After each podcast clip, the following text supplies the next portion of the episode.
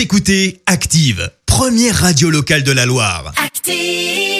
Huit ans après la France, les Suisses se mettent au mariage pour tous et c'est l'info du jour qui fait du bien. Mais oui, la Suisse a dit oui au mariage homosexuel. Le oui a recueilli un peu plus de 64% des voix lors d'un référendum ce week-end.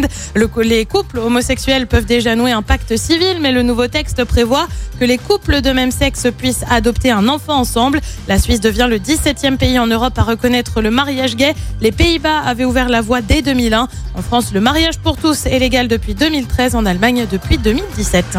Merci. Vous avez écouté Active Radio, la première radio locale de la Loire. Active.